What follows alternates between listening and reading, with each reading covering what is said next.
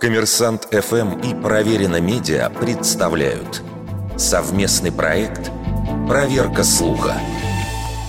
Правда ли, что в начале 20 века в США можно было законно отправить детей по почте?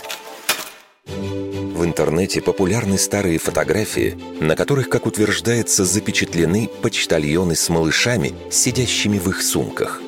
Тут же утверждается, что до 1913 года в Соединенных Штатах было возможно отправлять детей по почте. Впрочем, эти фото хоть и подлинные, но, как утверждают историки, не более чем шуточная постановка. Однако возможно ли, что, несмотря на неверную трактовку этих фото, детей по почте все же отправляли? Все дело в том, что до 1913 года американская почтовая служба вообще не принимала посылки, и граждане не могли отправлять бандероли в принципе. Но когда посылки разрешили, требования к таким отправлениям были не слишком четкими, чем и пользовались некоторые хитрые отправители. Например, в Юте бандеролями пытались переслать 40 тонн кирпичей. Почтовый тариф оказался в 4 раза дешевле, чем отправка по железной дороге. В январе 1913 года «Нью-Йорк Таймс» написала, что у главного почмейстера США некий гражданин то ли в шутку, то ли всерьез спрашивал о том, как правильно упаковать ребенка для пересылки.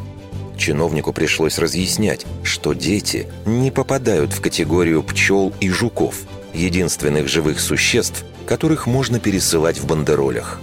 А спустя две недели Та же газета сообщила, что в Огайо ребенка все-таки отправили почтой.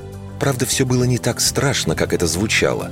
За 15 центов почтальон просто отнес младенца его бабушке, жившей на расстоянии одной мили. В следующем году было еще несколько похожих эпизодов, но почтальоны по-прежнему выступали как сопровождающие, а детей никто не упаковывал в ящики. Ребенка передавали из рук в руки почтальону, и тот доставлял его получателю, обычно родственнику. А уже в 1914 году главный почмейстер категорически запретил принимать в качестве посылки человека любого возраста. Вердикт.